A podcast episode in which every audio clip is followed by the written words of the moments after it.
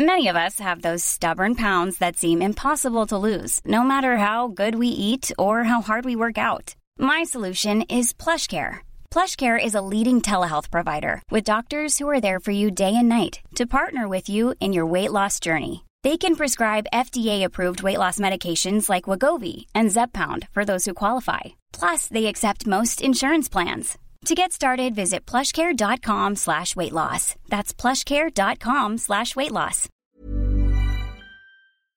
Laurence, vous recevez ce matin Dominique Régnier. Bonjour Dominique Régnier. Bonjour Laurence Bienvenue Ferrari. dans la matinale de CNews. On va d'abord parler euh, de- des mobilisations contre les retraites. Grande mobilisation hier dans toutes les régions de France. 1 200 000 manifestants euh, selon les chiffres de la police. C'est historique. Néanmoins, la France n'était pas à l'arrêt, comme le souhaitaient les syndicats. Euh, ils ont demandé en urgence à être reçus par Emmanuel Macron. Quel constat on peut en faire? C'est un échec ou pas? Le, chiffre euh, qui est exhibé, euh, qui est commenté comme étant d'ailleurs un, chiffre historique par Jean-Luc Mélenchon lui-même, euh, se situe dans la moyenne hein, des, mobilisations constatées, non seulement à propos de cette réforme, mais des réformes précédentes, parce que depuis 1993, on a eu plusieurs réformes des retraites. Euh, et à chaque fois, c'est le même niveau de mobilisation. Donc, il n'y a pas de ce point de vue-là de, de, de, de- Le sursaut. sursaut, c'est une réussite parce que c'est ce que ces syndicats-là sont capables de faire, mais il n'y a pas de, résultats spectaculaires. Puis moi, j'aime bien rappeler, puisque on, on- on donne ce chiffre comme étant significatif, qu'il y a en France 49 millions d'électeurs inscrits, hein, et que euh, c'est tout de même, puisqu'on veut peser, puisqu'on veut euh, comparer, il il faut rappeler ça. Ce qui me frappe aujourd'hui, moi, c'est que euh, l'appel de Jean-Luc Mélenchon à la dissolution, Au référendum. au référendum, rencontrer maintenant le président de la République en urgence. C'est un vocabulaire qui semble surjouer une interprétation exagérément optimiste de la situation pour les syndicats qui en réalité, me semble-t-il, reflète plutôt une sorte de malaise et d'inquiétude, parce que maintenant, euh, on peut faire l'hypothèse que c'est quand même euh, le point euh, d'acmé qui a été atteint, et c'est pas un grand succès de ce point de vue-là. La, suite sera plus compliquée, et, les syndicats sont sans doute maintenant en train de se demander ce que va produire l'effet euh, De blocage, de blocage parce persistant. Que, voilà, parce que là, maintenant, euh, allez-y, pardon. Non, non, mais est-ce qu'on peut dire que les syndicats ont perdu la partie ou pas? Ils ont mobilisé fortement dans la rue hier. Et après Oui, moi je Quand compte- la loi sera votée, qu'est-ce Oui. qui va se passer? D'abord, les syndicats en France sont, je vais pas, enfin, sont, sont, sont- sont affaiblis structurellement, historiquement. Encore euh, depuis quelques temps, on voit qu'il y a de moins en moins de syndicats. 10%, ça fait 90% des, des actifs ne sont pas syndiqués. Donc c'est quand même extrêmement problématique pour eux. Et là, ils n'ont pas de ressources. Ils n'ont pas de ressources politiques parce qu'il n'y a pas de formation politique capable de les soutenir pour accéder à un pouvoir euh, et, et gouverner. Il n'y a pas cette gauche de parti qui existait autrefois. Elle est ramenée à, à presque rien. Il y a une gauche de l'agitation autour de Jean-Luc Mélenchon, mais elle n'est pas crédible au point de vue du gouvernement. Il a été éliminé trois fois du premier tour de l'élection présidentielle, c'est- assez clair. Euh, et donc maintenant, ce, que, ce sur quoi pourraient compter les syndicats, c'est une espèce de capacité sociale, mais ils ne l'ont pas. Ce qui va se produire maintenant, euh, c'est à partir euh, de cet échec-là, le passage du blocage à l'Assemblée, ça n'a pas marché, le blocage de la France, ça n'a pas marché. On peut avoir des empêchements, je dirais, qui vont perler comme ça, mais c'est les Français qui vont, le, qui vont en souffrir. Et donc cet appui qu'il y avait... Du côté de l'opinion de publique l'opinion, alors moi je suis là-dessus dubitatif, mais enfin en tout cas cet appui qui était, qui Ouais. était revendiqué, eh bien euh, va probablement euh, se, se fragiliser. Et parmi les signaux hier dans la manifestation parisienne, c'était les violences qui étaient nettement plus importantes que lors des dernières euh, mobilisations. Le mouvement peut se radicaliser? Oui, on aura sans doute ce type. On l'a vu déjà hier, effectivement. On, aura sans doute ce type de, de réaction par, par découragement, par colère, par euh, rage. Euh, et puis, il faut bien dire aussi que, d'une façon générale, euh, encore une fois, autour de la France insoumise, le ton est celui-là quand même. hein. On chauffe à blanc des manifestants, on chauffe à blanc des opposants qui pourraient très bien exprimer leur opposition sans en aller euh, à de telles extrémités. Et on ne peut pas s'étonner ensuite de voir de tels résultats. Euh, vous parlez des Français. On sait que 68, 70% des Français rejettent cette réforme telle qu'elle est présentée aujourd'hui par le gouvernement. En même temps, il- 68% d'entre eux pensent qu'il va falloir réformer euh, et que peut-être cette réforme-là va passer. Qu'est-ce que ça dit de l'état de l'opinion publique française? C'est-à-dire, les Français savent qu'il va falloir une réforme? Oui, moi je pense que ça dit que les, mais les. Français sont mal représentés politiquement de ce point de vue-là, parce que ce qui devrait les représenter politiquement, c'est de dire euh, nous ne voulons pas cette réforme, mais nous voulons celle-là. Laquelle? Personne ne la présente. On n'a pas vu cette réforme que les Français accepteraient. On sait très bien que les Français ne croient pas à la soutenabilité financière de ce système. Les gens ont réfléchi, ils savent qu'on vit plus longtemps, ils savent que c'est pas possible. On est en régime déficitaire, il sera massivement déficitaire dans les années qui viennent, ça a été établi. Et donc ils attendent euh, l'assurance euh, de euh, sauvegarder ce système, donc des réformes qui puissent le rendre à la fois juste, parce que les Français trouvent le système actuel hein, injuste, et pérenne. Rien n'est proposé. Donc l'idée de bloquer euh, cette, cette, cette réforme-là sans avoir de solution alternative, sur le fond, je veux dire, est quelque chose qui, par définition, euh, contredit la mobilisation. Il n'y a pas de ressources intellectuelles au plan de l'idée de réforme, ni politique, ni syndicale en réalité. Il n'y a pas de contre-projet, dites-vous, à gauche. Est-ce qu'il y en a à droite? On voit que les LR vont voter évidemment euh, avec le gouvernement cette réforme. Qu'est-ce que ça va avoir comme impact auprès de leurs électeurs?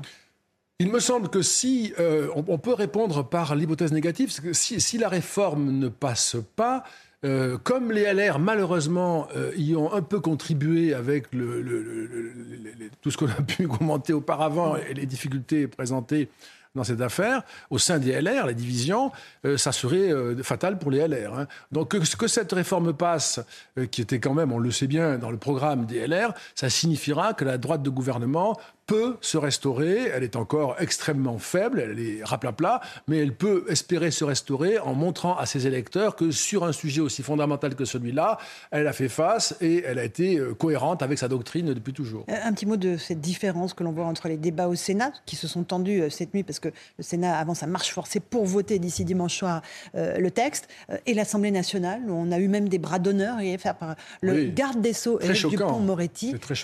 Qu'est-ce qui se passe à l'Assemblée?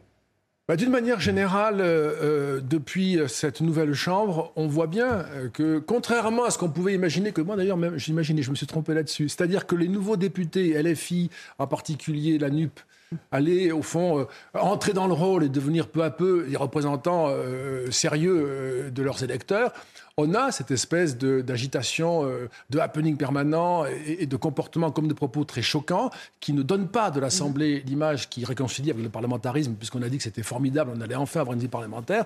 Eh bien, ça s'est propagé, en fait. Et c'est en train de s'installer. Et par la visibilité médiatique, euh, parce que par définition, ces comportements-là sont très vus, euh, il y a une sorte de propagation. Et moi, j'ai été extrêmement étonné de voir le, ministre de la Justice adopter un tel comportement.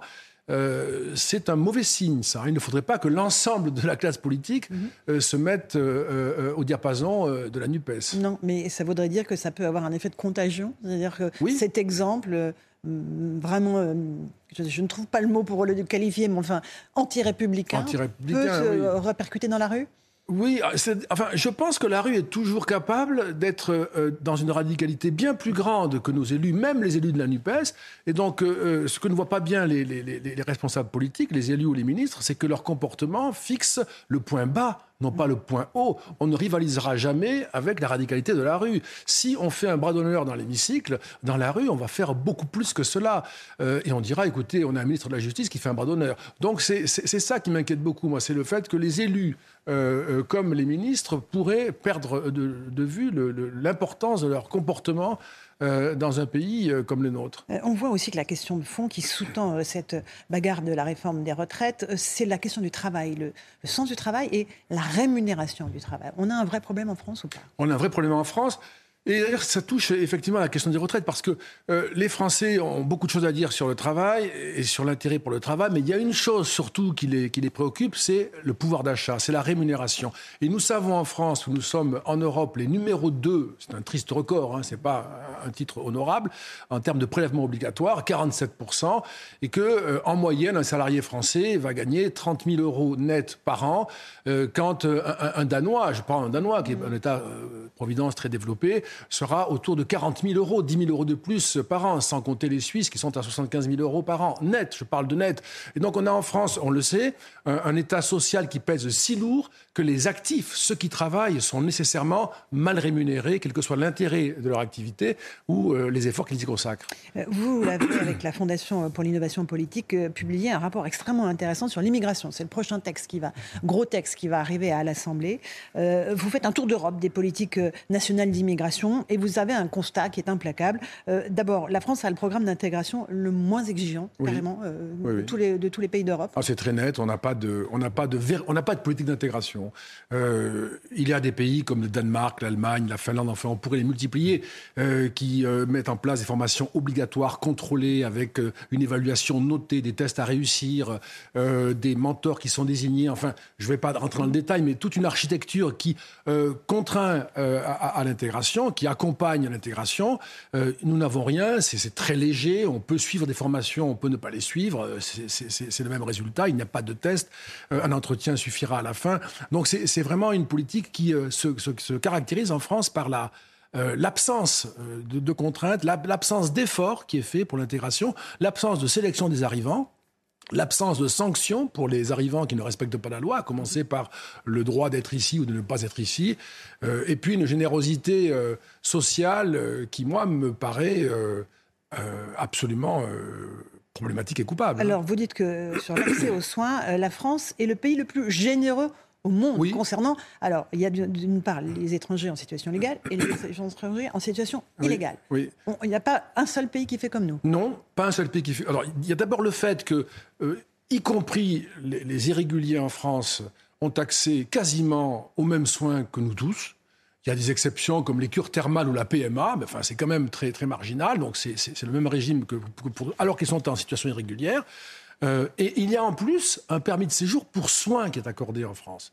C'est-à-dire que dans le monde entier, si quelqu'un ne peut pas accéder pour se soigner à un soin, non pas qu'il n'existe pas chez lui, mais parce qu'il ne peut pas euh, se le payer, eh bien, il peut demander un permis de séjour en France pour soins. Il y a 30 000 personnes qui l'ont obtenu et qui sont en France pour cela. Euh, il y a des demandeurs qui sont un peu étonnants. Il y a 17 Américains, 11 Canadiens, 2 Japonais. Enfin, c'est tout un, monde qui, qui candidate pour cela et qui ensuite accède à des soins pris en charge par la collectivité nationale. C'est un problème qui est quand même euh, considérable. Et ça a un effet d'attraction c'est évident que la France, je dirais, alors là, à l'inverse total de ce que fait le Danemark, a une politique, euh, euh, euh, au fond, d'appel parce qu'on fait savoir cela, ça se sait, évidemment. On sait bien que quand on est en France, on n'est pas expulsé. Ça aussi, les OQTF, on en a mhm. beaucoup parlé. La France est le pays qui en prononce le plus, mais qui en exécute le moins. On a 12% d'exécution. La moyenne, on a calculé la moyenne en Europe, c'est 43%. Donc on est vraiment très mauvais là-dessus. Euh, on ne peut pas expulser, on ne sélectionne pas, on n'intègre pas, on est très généreux dans, l'accueil. Euh, donc nous sommes très mal équipés. Il n'y a pas de politique, en fait, en France. Il nous faut une doctrine avec des moyens spécifiques une politique publique dédiée et euh, euh, un cadre ferme, contrôlé par le Parlement. Le Parlement, à mon avis, ne contrôle pas suffisamment la politique migratoire française. Et on rappelle que vous vous basez sur des chiffres. Hein. Ce sont ah oui, ce sont basés sur des Alors, chiffres. Les chiffres et puis toutes les données, ça nous a pris du temps, euh, qui sont publiées sur les sites des ministères des pays de l'Union européenne. Donc on peut le vérifier. Mhm. l'immigration étudiante est la première cause d'immigration devant l'immigration familiale aujourd'hui en France. Oui, c'est la première cause. Et c'est une immigration qui est de plus en plus hein, euh, euh, issus du continent africain et subsaharien en particulier.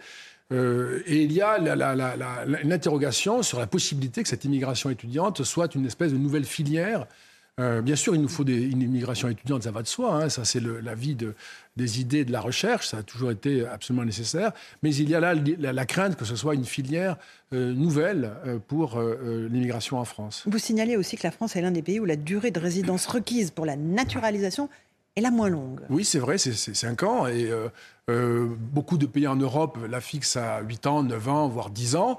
Euh, c'est aussi un, aspect qui est, qui est, de nature à encourager les, les, candidats aux migrations à venir en France. Est-ce que la prochaine loi euh, Asile et immigration, qui a un double objectif, l'humanité et la fermeté, humanité avec la régularisation des travailleurs sans papier et fermeté avec plus d'expulsions, est de nature à aller dans euh, dans le bon sens pour vous? Il faut, il faut voir les détails, parce que si, euh, si nous mettons en avant ce que moi j'appelle la dimension humanitaire de la politique d'immigration, euh, on envoie des signaux qui sont euh, très problématiques hein, et on crée en fait des, flux. Hein.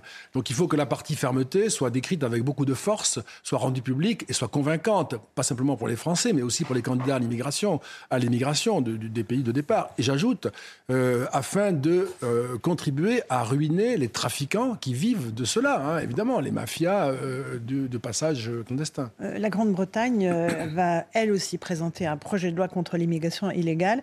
Euh, et désormais, les migrants arrivés illégalement sur son sol ne pourront plus demander l'asile et s'installer au Royaume-Uni. C'est-à-dire qu'ils nous renvoient le problème à nous Français? Alors oui, ils ont aussi adopté cette méthode qui a été euh, esquissée par le Danemark de l'externalisation de la gestion des visas euh, en passant un accord eux aussi avec le Rwanda.